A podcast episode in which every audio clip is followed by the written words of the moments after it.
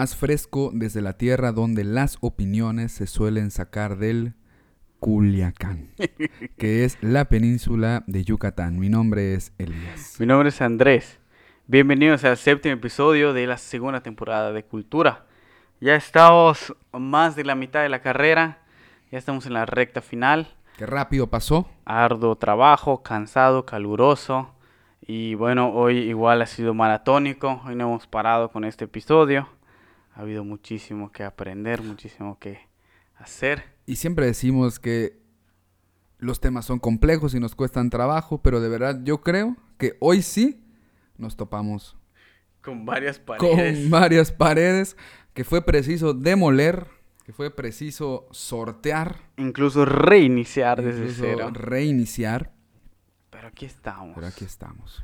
divertidos, listos y hoy vamos a hablar de el poderosísimo y mítico hombre mono, Tarzán. Civilización y salvajismo. Qué hermoso. Preciosísimo. Qué bueno que nos animamos a esto, era algo que nos causaba duda, era algo que sí, tal vez dimensionábamos, Pero, pero, de repente, nos quedamos cortos en esa dimensión. de repente la jungla era más espesa de lo de- que de lo creíamos. pensamos. Nuestros machetes no pudieron, se desafilaron Se antes de que pudiéramos llegar al final. Eh, antes de comenzar, eh, agradecemos a Artemisa por prestarnos su canción Altamar. Músicos talentosos oriundos de aquí de Mérida, Yucatán, y como siempre los invitamos a apoyar a las bandas locales, consumir su música y con eso motivarlos a seguir profesionalizando su trabajo, que es muy importante. Eh, también los exhortamos a que si tienen una banda, pues nos hagan llegar su material. Aquí lo ponemos y les damos promoción. Entonces, Venga, Amigo, Tarzán. cuéntanos. Película de 1999. ¿La viste en el cine? Mm, No que yo recuerde. Yo sí. Farol. Así es. Farolísimo. platino, seguro. Sí. Eh, producida por Walt Disney, claro. ¿Fue esto? Que está basada en la novela escrita por Edward Edgar Burroughs. Precioso. en precioso. 1914. Y que cuenta con 23 secuelas. Vato. 23. Intenso. así como múltiples adaptaciones a cómics, televisión y cine. No podemos negar entonces que este relato ejerce todavía una sólida influencia en nuestro imaginario. Recuerdo de niño eh, golpearme el pecho mientras emitía el grito característico de este personaje. ¿no? ¡Ah! no. Eh, colgarme y balancearme en alguna soga también me remitía a él. Recuerdo que con mis primos. Soy Tarzán. Incluso, te voy a contar una anécdota. Mi abuelito en Campeche solía vivir cerca de las vías del tren. Y entonces él nos llevaba a caminar por las vías del tren y siempre nos decía que íbamos en busca del elefante Tantor. Oh. Y ese era el juego. Y nosotros íbamos en búsqueda del elefante Tantor. Ah, no me acordaba de esto. Qué intenso. Eh, y bueno, eh, recientemente el comediante mexicano Ricardo Farril incorporó la figura de Tarzán para construir un chiste sobre la ausencia de Uber en Pachuca. Ah, muy bueno. Gran chiste, gran especial. Live from Pachuca de Ricardo Farril. El relato de Tarzán eh, pone en juego dos mitos que son fundamentales en la construcción de lo que hoy conocemos como Occidente. La civilización y el salvaje. Así es. Estos dos mitos continúan vigentes en nuestros discursos. Son imágenes que continúan latentes en nuestro universo simbólico. Incluso, diría yo, son esenciales en la visión de mundo occidental. Un mundo bipartido en el cual se aspira a ser civilizado y cualquier manifestación que escape de este proyecto es anormalizado y empujado al terreno del salvajismo y entonces legitimado para ser dominado y transformado. Bajo este mito, sucedieron las grandes conquistas europeas y actualmente, bajo la forma de la democracia, el imperialismo norteamericano. Pero, ¿qué es civilización? Cuéntame. Tema 1. Tema 1. Cuéntanos. Perfecto. Tema 1. El hombre mono que aprendió cómo andar en bicicleta. Norbert Eso Elias. no se olvida. Jamás. Eh, Norbert Elias define la civilización como un concepto que expresa la autoconciencia de Occidente. El concepto resume todo aquello que la sociedad occidental de los últimos dos o tres siglos cree llevar de ventaja a las sociedades anteriores o las contemporáneas más primitivas. Con este término se expresa y caracteriza la peculiaridad, la identidad, la unicidad de estas sociedades. Lo que nosotros conocemos como civilización. Entonces es todo este conjunto, por ejemplo, de técnicas, modales, desarrollo de conocimientos científicos, concepción de mundo, convivencia entre hombre y mujer, etcétera, etcétera, etcétera, que dan forma, que caracterizan eh, la identidad de Occidente, lo que los hace únicos, los que los hace peculiares frente a otro tipo de sociedades. Entonces, esto es la civilización. Y la civilización es un estado de perfección social y cultural íntimamente relacionado con el presente, que esto es muy importante. Los modales, los conocimientos, las técnicas que hoy imperan en nuestros contextos son la expresión de cómo debe ser el mundo. Por lo tanto, cada sociedad, en su respectivo momento histórico, ha determinado que el estado de su civilización está perfeccionado con respecto a los anteriores. Es el resultado de un proceso, de algo que se mueve constantemente hacia adelante. Esto que te estoy platicando de la civilización como proceso es una, una parte esencial de, de pues sí, de, de, esta definición. Y algo muy interesante que pasa es que en el siglo XVIII, con el ascenso de la burguesía, la esencia de civilización como proceso paulatino no tiene importancia en las consignas de la Revolución Francesa. Esto es por demás interesante porque mientras que la civilización es un proceso paulatino que se mueve hacia adelante, la, a partir del ascenso de la burguesía, cuando comienza de entenderse, representa o carga consigo como, no sé si llamarlo como ciertos peligros, pero sí ciertas consecuencias que se siguen observando hasta okay. el día de hoy. Porque la civilización entonces está en un estado de, per, de, de perfección finalizado a diferencia del significado original, por lo tanto se entienden a sí mismos como transmisores de una civilización finalizada. Entonces, no hay nada atrás ni nada hacia adelante. Es como un presente continuo de esta civilización. No importa ya cómo se ha llegado a este estado, ya que es la expresión de los mejores dotes. Esto es lo que legitima todo el proceso expansionista y colonizador, en este caso franceses, pero al final europeos. Ahí está como un pequeño cambio. Esta, esta particularidad que yo creo que expresa muy bien Norbert Elias con respecto a la, a la civilización. ¿Y qué consecuencias trae esta supresión del entendimiento de, de la civilización como proceso? Y comenzarla a entender como finalizada o ya acabada, incluso como autoevidente. La civilización implica la concepción de un estado universal de las cosas.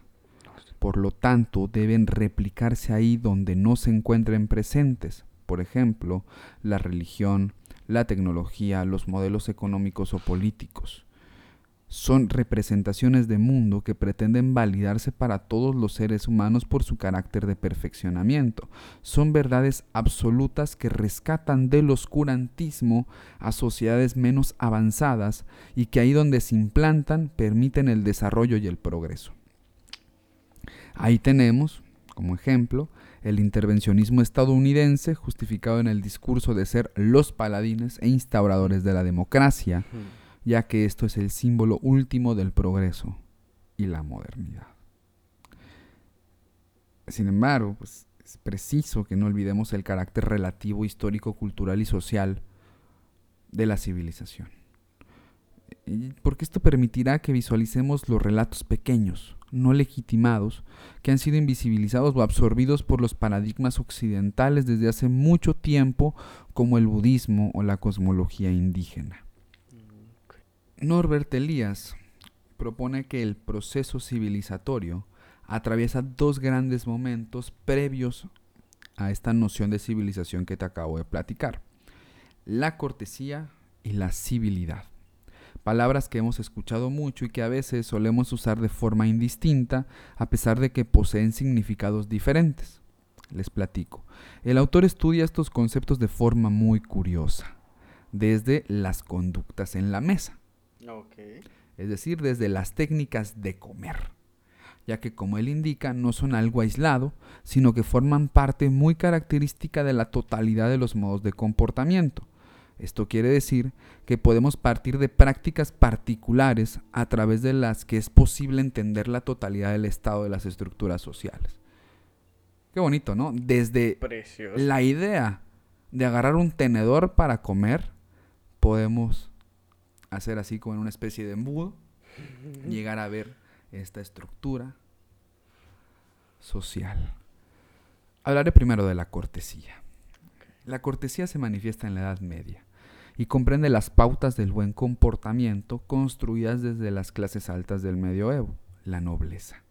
Limitar el comportamiento, establecer pautas que lo diferenciaran del vulgo, del pueblo, construir la unicidad de la nobleza a partir de agentes de diferenciación. ¿Qué me hace a mí ser noble. Bueno, estas normas de comportamiento, estas pautas.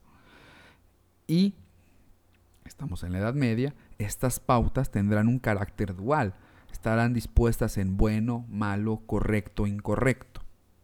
Contrario a como lo vamos a ver en el Renacimiento, en la cuestión de civilidad. Les comparto algunos preceptos que se encuentran contenidos en el libro Disticha Catonis, atribuido a Cato, aparecido en el siglo IV y que nos van a dar un panorama de estas pautas. Quien resopla como una foca cuando come, como hacen muchos, y quien chasquea la lengua como el badajo de una campana, no ha tenido ninguna educación. Dos hombres nobles no deben utilizar una sola cuchara. Cuando la situación les obliga a ello, les pasa algo grave. Muchos al haber mordido el pan lo vuelven a poner en la bandeja común al uso de los campesinos. La gente bien no hace tales cosas. No es correcto tocarse las orejas o los ojos como hacen muchos, ni quitarse el moco de la nariz mientras se come. Las tres cosas están mal. Entonces, si, si observas estos cuatro preceptos, hay un chorro, nos damos cuenta justamente de esta forma de decir, si haces esto, no eres parte de esto. La nobleza implica entonces que digas o que hagas, que hagas esto, que estés en el terreno del sí. Porque si no eres un campesino. Alguien del vulgo. Así ah, pues es. bastante interesante. Y muchas de estas prácticas pues se mantienen hasta el día de hoy. Ah, si tú vas y sacas un moco mientras estás comiendo con tu familia, pues sí te van a decir, oye. ¿Qué pedo? ¿Qué pedo? Y bueno, nomás como dato curioso, el tenedor aparece a finales de la Edad Media. Incluso se dice que también se estableció como regla que los comensales no hicieran pipí ni popó sobre la mesa. Ok. Si se prohibió es por algo. Supongo que sí. Ahí habrá. Que la gente medieval que escucha el podcast, por favor, nos indique. Nos, confirme esto, por favor. Eh, Erasmo, gran pensador humanista del Renacimiento, en sus escritos sobre los buenos modales, comienza la construcción del segundo gran momento, la civilidad. En los escritos de Erasmo se observa indiferencia por las clases. Sus preceptos pretenden alcanzar sin distensión todos los aspectos de la vida social. Esto debido a un cambio muy interesante dentro de la concepción de mundo de los intelectuales humanistas. Existe un aumento en la sensibilidad y mayor comprensión en los puntos de vista del otro. Dice Norbert Elías, cada vez se hace más matizada la sensibilidad respecto a lo que está y no está permitido para no molestar y no sobresaltar a los otros. Cada vez es más rígido el mandato social de no herir a los demás. Escribe Erasmo, no digas nada que pueda resultar desagradable para otro. Cuando uno de tus amigos comete una falta, díselo a solas y con delicadeza. Esto es la civilidad. La civilidad es este reconocimiento del otro y las formas en que debemos relacionarnos para guardar un estado de armonía. Esto es muy diferente a la concepción de cortesía basada únicamente en la cuestión de permisividad y prohibición. Mm. Estos son los eslabones del proceso civilizatorio. La cortesía, la civilidad y la civilización, que es el estado último en el cual estamos. La cortesía es prohibición, la civilidad es la relación con los demás y la civilización es el universalismo. Entonces, para no confundirnos, Norbert Elias hace la distinción entre lo que es el proceso civilizatorio, que es estos tres que les acabo de explicar, y civilización, que es la definición que les comenté al principio, los cambios que suceden con la ascensión de la burguesía, que culminan con esta negación de la civilización como proceso, sino como presente finalizado. Estos tres son procesos educativos que se aprenden mediante diversos medios en instituciones, cada uno con sus propios principios y finales. Los que les leí sobre cortesía estaban en libros, eh, Erasmo también escribió libros que eran de la buena educación, la cortesía, etc. Hoy la civilización, bueno, quizá la aprendamos a través de la televisión, a través del Internet, a través de muchísimas otras cosas. Entonces son refinamientos conceptuales que forman parte de una cadena histórica que ha puesto en el punto actual a las sociedades occidentales y les ha permitido definirse y diferenciarse de otras sociedades. Recordemos siempre, la civilización es la autoconciencia de Occidente, que es lo que me hace a mí a partir de cuestiones como las técnicas, los modales, etc. Y bueno, esto queda más claro en Tarzán durante la canción Lo extraño que soy, del gran Phil Collins, quiero saber que me enseñen lo que es normal en lo extraño que soy. Hay mucho significado también la letra, eh, este montaje muestra el proceso de la civilización. Tarzán es construido como un salvaje por los exploradores ingleses que estandartes del progreso y la modernidad encuentran en él actitudes, acciones pertenecientes a sociedades primitivas que necesitan ser corregidas. ¿Qué es lo que dice Clayton? Si le puedo enseñar a un perico a cantar Dios salve a la reina, le puedo enseñar a este, o, a este hombre simio una cosa o dos. A este salvaje. A este salvaje una, cosa, o dos. Que esto nos habla del dominio hombre-naturaleza del que tú vas a hablar un poquito más adelante. Sí, es este es el terreno en el que se encuentra Tarzán, en el terreno de la razón. Vamos a hablar un poquito sobre eso. Y Tarzán va a ser educado, instruido en los modales, el lenguaje, la ciencia, las prácticas. Es todo un proceso de deslegitimación de sus anteriores saberes para la adquisición de estos nuevos. Saberes legítimos que le permitirán formar parte de una sociedad civilizada, una sociedad humana que es total, Tarzán necesita abandonar esta condición de animal salvaje y hacer uso de la razón y de la conciencia para no ser excluido, para formar parte. Tarzán, el hombre mono que aprende a andar en bicicleta en una escena por demás que desafía todas las leyes de la física. vez de subir el árbol y a girar, güey, qué pedo, ¿no? Eh, observa repetidamente en una especie de proyector del siglo XIX. A todos nuestros escuchas del siglo XIX, por favor, les pedimos que nos indiquen cómo se llama este proyector. Término técnico. El término técnico. Eh, empieza a ver en este proyector del siglo XIX imágenes de la civilización. La medicina, la ropa, las clases sociales, la ciudad, la astronomía, la biología, la anatomía, la tecnología, los deportes, el cortejo. Tarzán absorbe la civilización occidental, absorbe esta autoconciencia y se entiende como ese extraño que está buscando esa normalidad, que es normal en lo extraño que soy.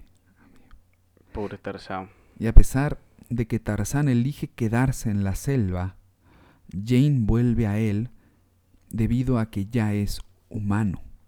Ya es un hombre civilizado. Cumplió su proceso de civilización. Se educó. Entiende. Aprendió a comunicarse. Aprendió a comunicarse. Aprendió a comunicar estas estructuras. Está capacitado para el establecimiento de relaciones puede pararse sobre sus dos piernas.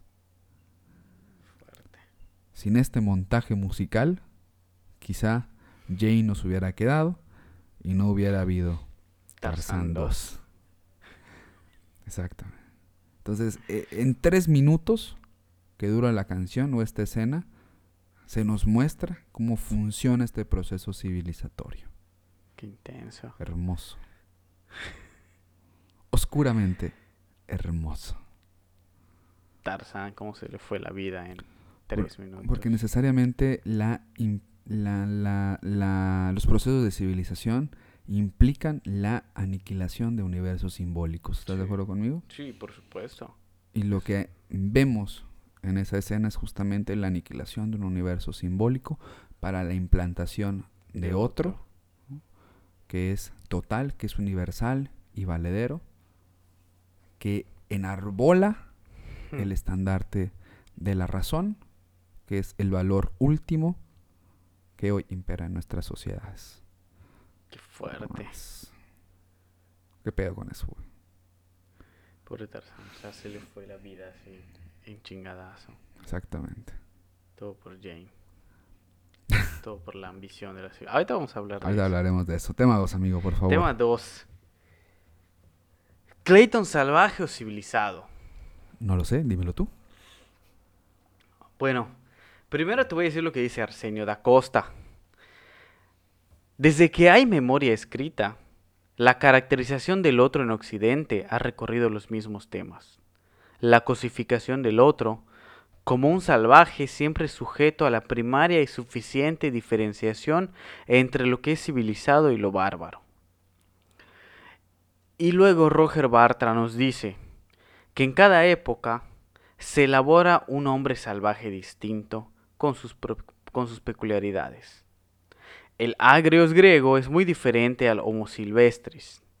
La idea hebrea de salvajismo no coincide con la noción renacentista.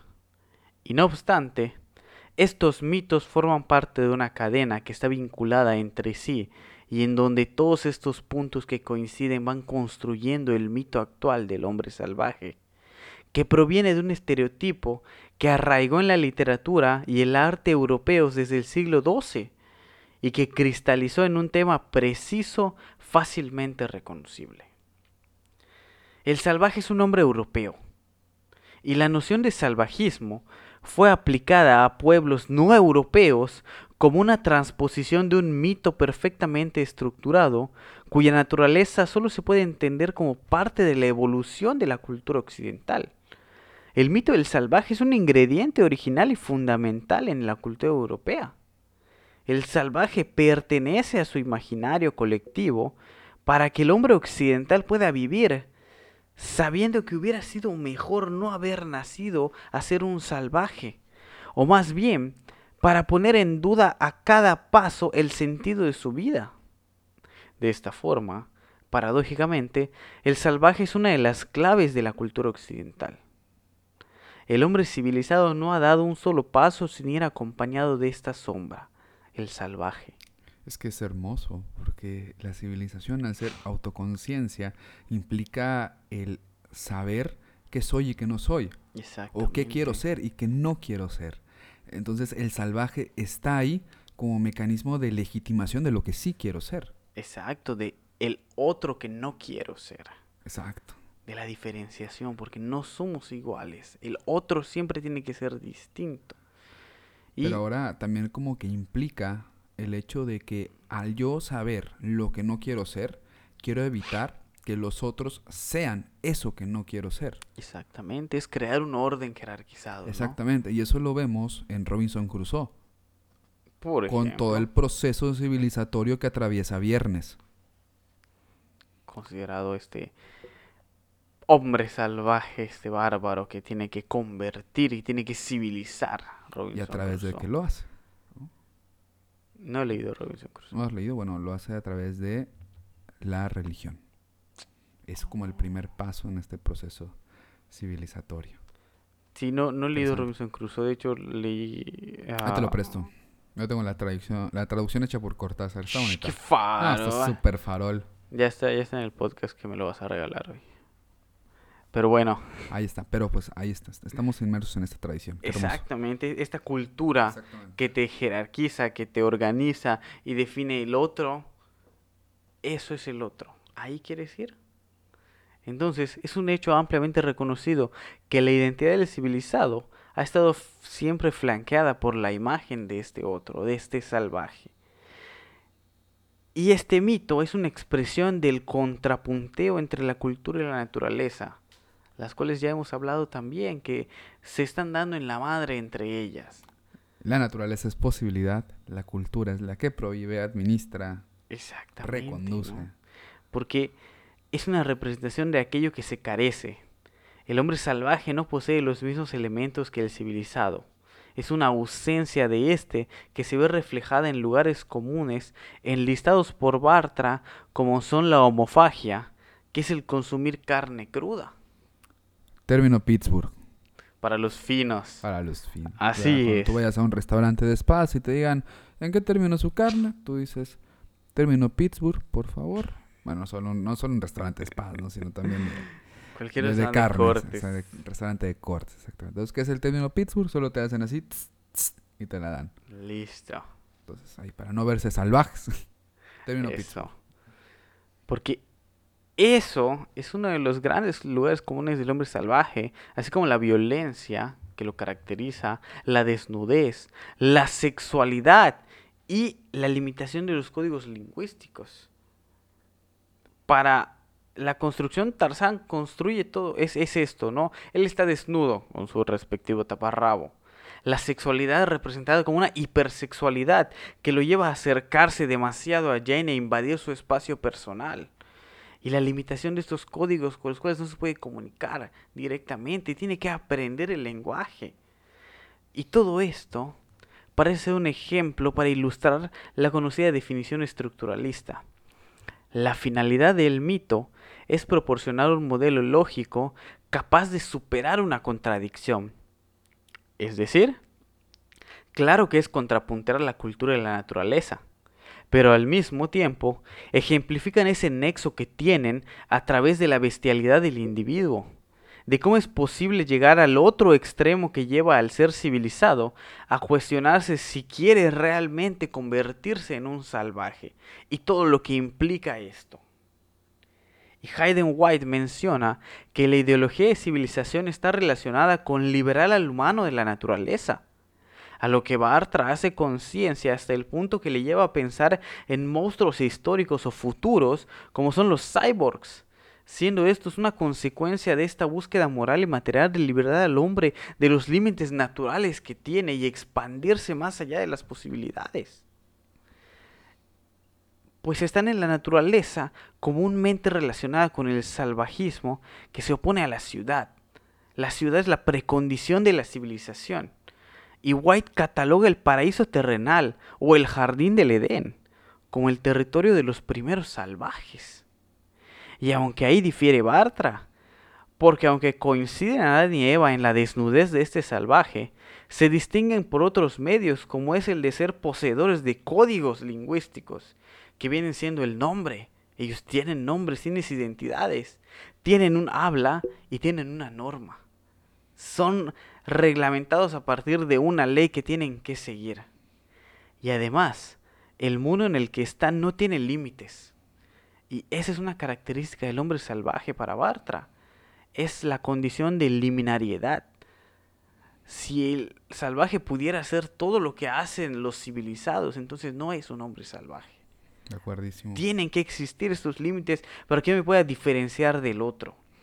La otredad se moltura sobre los límites percibidos del yo, materializados en términos culturales. Por eso Norbert Elias va a estudiar los modales. Así es. ¿Qué es eso que no puede hacer el salvaje? No puede conceptualizarlos, no puede concretarlos. Incluso si estás en una cena con esos miles de tenedores y no usas el adecuado, ya eres un salvaje. Exactamente. Y hay tantas eh, maneras despectivas de referirse a alguien que tiene un nivel de educación más bajo relacionados con el salvajismo y la bestialidad, que son unas muestras tan crudas de violencia. Pero el civilizado puede hacer estas cosas. De hecho, eh, con mis papás tenemos una broma. Que es que cada vez que alguien come con la boca abierta o cosas así, eh, mi papá suele decir, uh, chavo, te van a echar del palacio. Ah, qué chido, es de chido. Lo, lo voy a usar y ahí te cuento que es rock and roll. Va. Vasquez Sounds. La verga. Eres un salvaje de veras. Porque, fíjate, eso que acabas de decir, ¿no? Te van a sacar del palacio. Exactamente. El salvaje habita en un espacio de exclusión. Y es que justamente ese te van a echar del palacio, esto que acabas de decir de la exclusión, llega porque a pesar de que Erasmo no hace una distinción de clases sociales para la cuestión de los buenos modales, sigue considerando la nobleza como un caldo del cultivo Ah. para las buenas costumbres. Ok. Pues por eso sigue implantado, ¿no? Y o- siglos después nosotros podemos hacer este chiste de te van a sacar del palacio. Porque ahí está el referente. Sí. Pero ahora es- se aplica para todos. Por supuesto, ¿no? Y es, y es- excluir a la persona, ¿no? De sacarlo de, este, en este caso, este palacio, esta representación del constructo de la ciudad e irte a lo lejos, ¿no? Al fuera de. Ya no estás en la sociedad, ahora eres otra cosa, estás en la periferia. Pero más que nada, y que es muy importante para este análisis, es que según Bartra, el hombre salvaje y el bárbaro no son lo mismo. Interesante. Y su concepción explica muy bien la condición de Tarzán, diciendo que el hombre salvaje se encuentra dentro de nuestras fronteras, mientras que el bárbaro se sitúa fuera de ellas. Wow. ¿Sí? Y es algo muy polémico Bastante, ¿eh? Y me llamó muchísimo la atención y me ha inspirado a investigar más a profundidad esta diferenciación, pues me reveló que los europeos cuando llegaron a América venían ya con hombres salvajes, hombres velludos diferentes a los conquistadores, todos cubiertos de vello. ¿Qué pasó? Es que está muy interesante porque Tarzán es hijo de noruegos. Oh, ok, sí. Hijo de noruegos. ¿De noruegos? De noruegos. Mm, no recuerdo muy bien. Pero... Al menos dice que se, se hunde un barco noruego y de ahí. Ok. Voy a Y- confiar en ti. Y entonces... Vamos a... ¿Noruegos o no? Es hijo de europeos. Ajá, es hijo de europeos, ahí, ahí estoy de acuerdo. Entonces ahí tiene todo el sentido del mundo entender que Tarzán es salvaje. Porque es algo que no está escapando a la misma, al mismo occidente. Exacto, es parte de esa civilización. Exacto. Y fue excluido llegando a ese territorio salvaje. ¿no? Pero, por ejemplo, cuando llegan los europeos, tienen ya estos hombres velludos y estos los podemos ver representados en la fachada de la casa de los Montejo aquí en Mérida, Yucatán. Visiten Yucatán y pasen a darnos un abrazo consensuado. Exactamente. Y vean estos, ¿no? Que están construidos como una representación del hombre salvaje que trajeron. Que es uno de ellos, pero que ha sido excluido al espacio salvaje, que es la selva. Como el mismísimo Tarzán. Pero es que ahorita que mencionas Mérida y que acabas de decir la casa de los Montejo, Sí.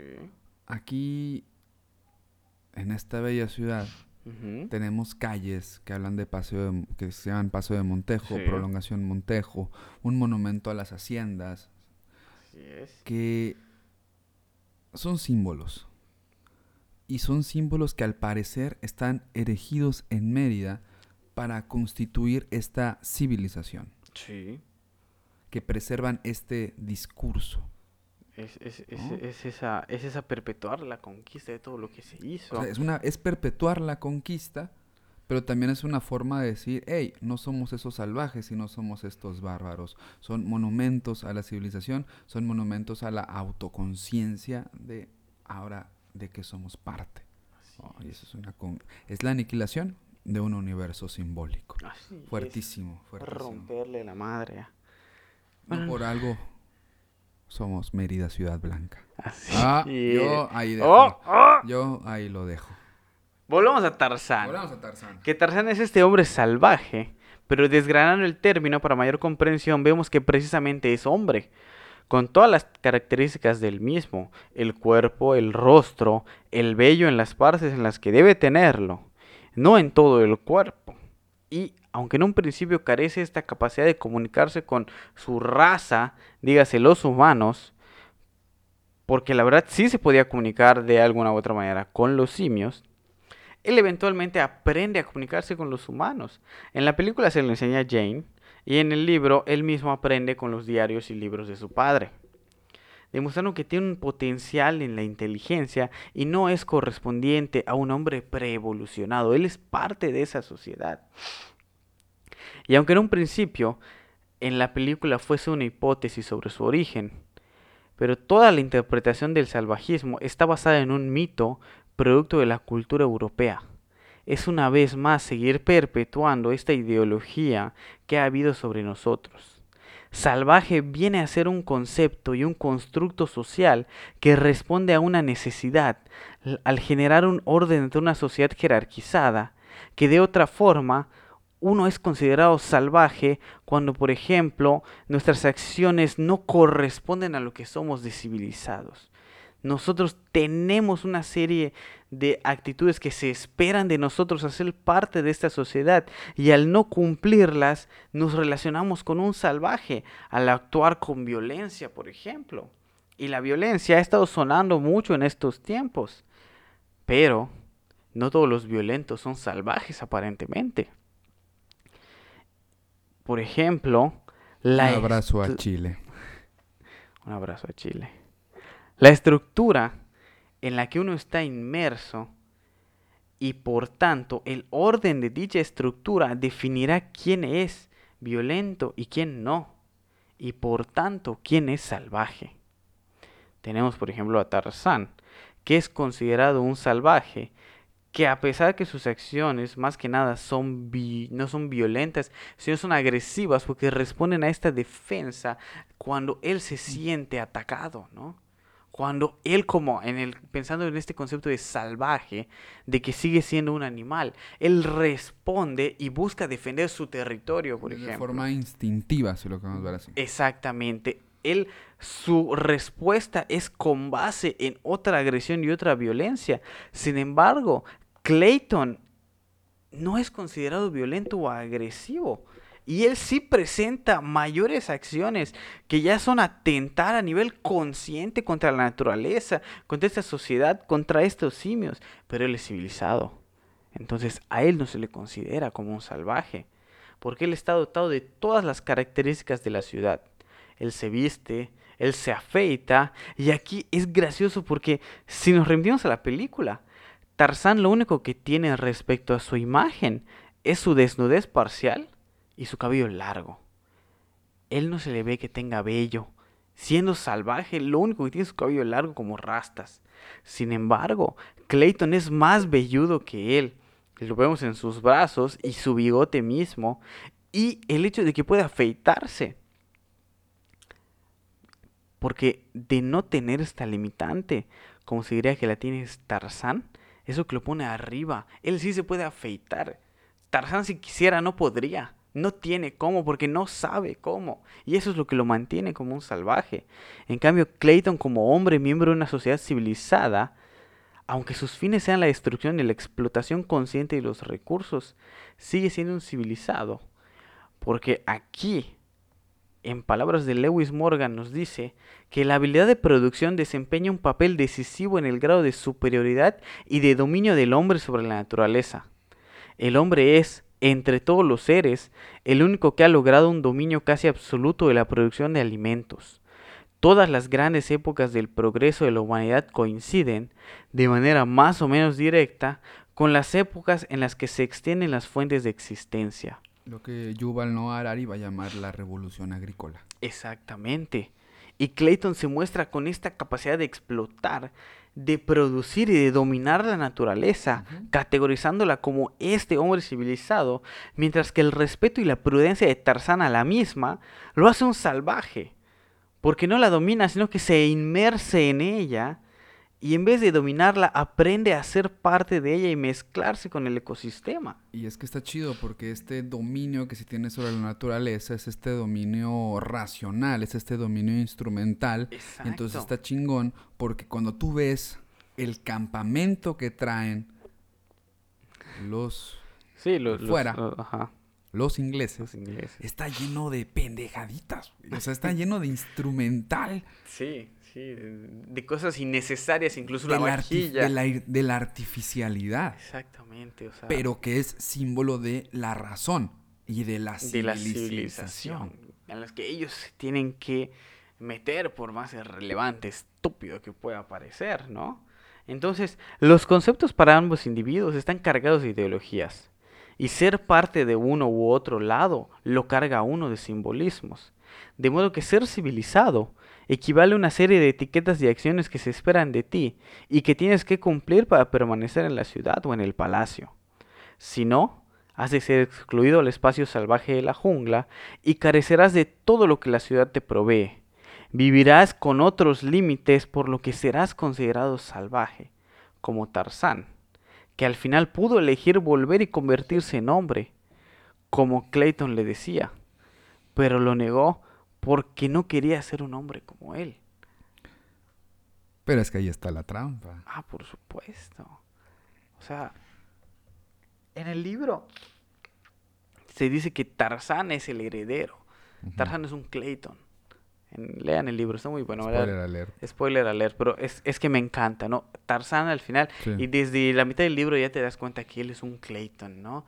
Y que toda la herencia que tiene el otro Clayton es la que le Sí. correspondería a Tarzán. Pero es que, es que está chido, güey. O sea, para que Tarzán pueda decir, yo, Ajá, o sea, sí, yo sí. no quiero ser alguien como Clayton y por eso decido quedarme. tengo que ser un civilizado, tengo, Tengo que parte ser de esa civilización. Y eso es lo que voy, porque Tarzán en el libro sí llega a la ciudad, se inserta en la ciudad, ve la ciudad y ve lo que implica ser civilizado, ve todo lo que es ser civilizado y él ya a nivel consciente, como hombre civilizado, tiene que tomar una decisión. Y su decisión es meterse a la civilización con todos estos modales que implica ser parte de la clase alta o volver al mundo salvaje. Y la pregunta es, ¿realmente puede volver? No creo que pueda volver. Yo creo que en el live vamos a discutir y nos rompemos la madre con eso, porque puede hacerlo, puede realmente él decidir volver. O sea, él sí puede decidir Ah, sí. volver, pero ahora que él pueda volver a este estado primigenio, Eso es otra cosa. que esa es la búsqueda actual de nuestras sociedades en el siglo XXI, cuando hablamos de retrotopía. Lo que nos lleva a esta gran pregunta, ¿no? Hay que decidir si estamos dispuestos a vivir entre simios que obedecen sin pensar, cumpliendo una serie de acciones que están inmersas en su naturaleza, o si estamos dispuestos a ser como Tarzán. Está muy cabrón. Sí. Pero lo que sí, que, es, que llevarnos al live, es, ¿es posible renunciar a esta civilización? También. ¿no? Coméntenos, ahí los esperamos en el live. Exactamente. Tenemos algunas preguntillas para el live. Eh, ¿Por qué suponemos la cultura como algo que se puede poseer? ¿Existe algo como la persona inculta? ¿La civilización con sangre entra? Y todas estas preguntillas que han aparecido en esta reflexión. Qué bonito nos quedó, amigo. Me Está gustó intenso. bastante. Complejo, creo yo, pero Siempre Logramos. quedan más cosas que decir y por eso nos vamos al exactamente. live. Y exactamente ahí vamos a darnos el sus cierre. comentarios. Así es. Civilización, salvajismo, cómo se unen estos dos conceptos, cómo uno implica al otro. Fuerte. Los esperamos. ¿Cómo están compartan. hoy? Like. Eso está muy fuerte, güey. Sí, sí, sí. Igual en el live tenemos que... Y por qué no decirlo, ¿no? Un abrazo a Culiacán, un abrazo a Chile, Chile. una vez más. Nuestro apoyo está con ellos. Exactamente. Ahí nos vemos pronto. Estaremos en nuestras redes sociales como cultura.yucatán, en Instagram, Facebook, YouTube. Véanos en Spotify y en casi todas las plataformas podcasters. Sí. Vienen algunas cosas bonitas. Probablemente estemos en vivo y a todo color, en carne y hueso. Cultura live action. En un seminario bonito. Ahí luego Eso. hablaremos de eso. Ahí luego hablaremos de eso. Entonces, para Un abrazo consensuado a todos. Un abrazo consensuado. Nos estamos viendo. A dormir, amigo.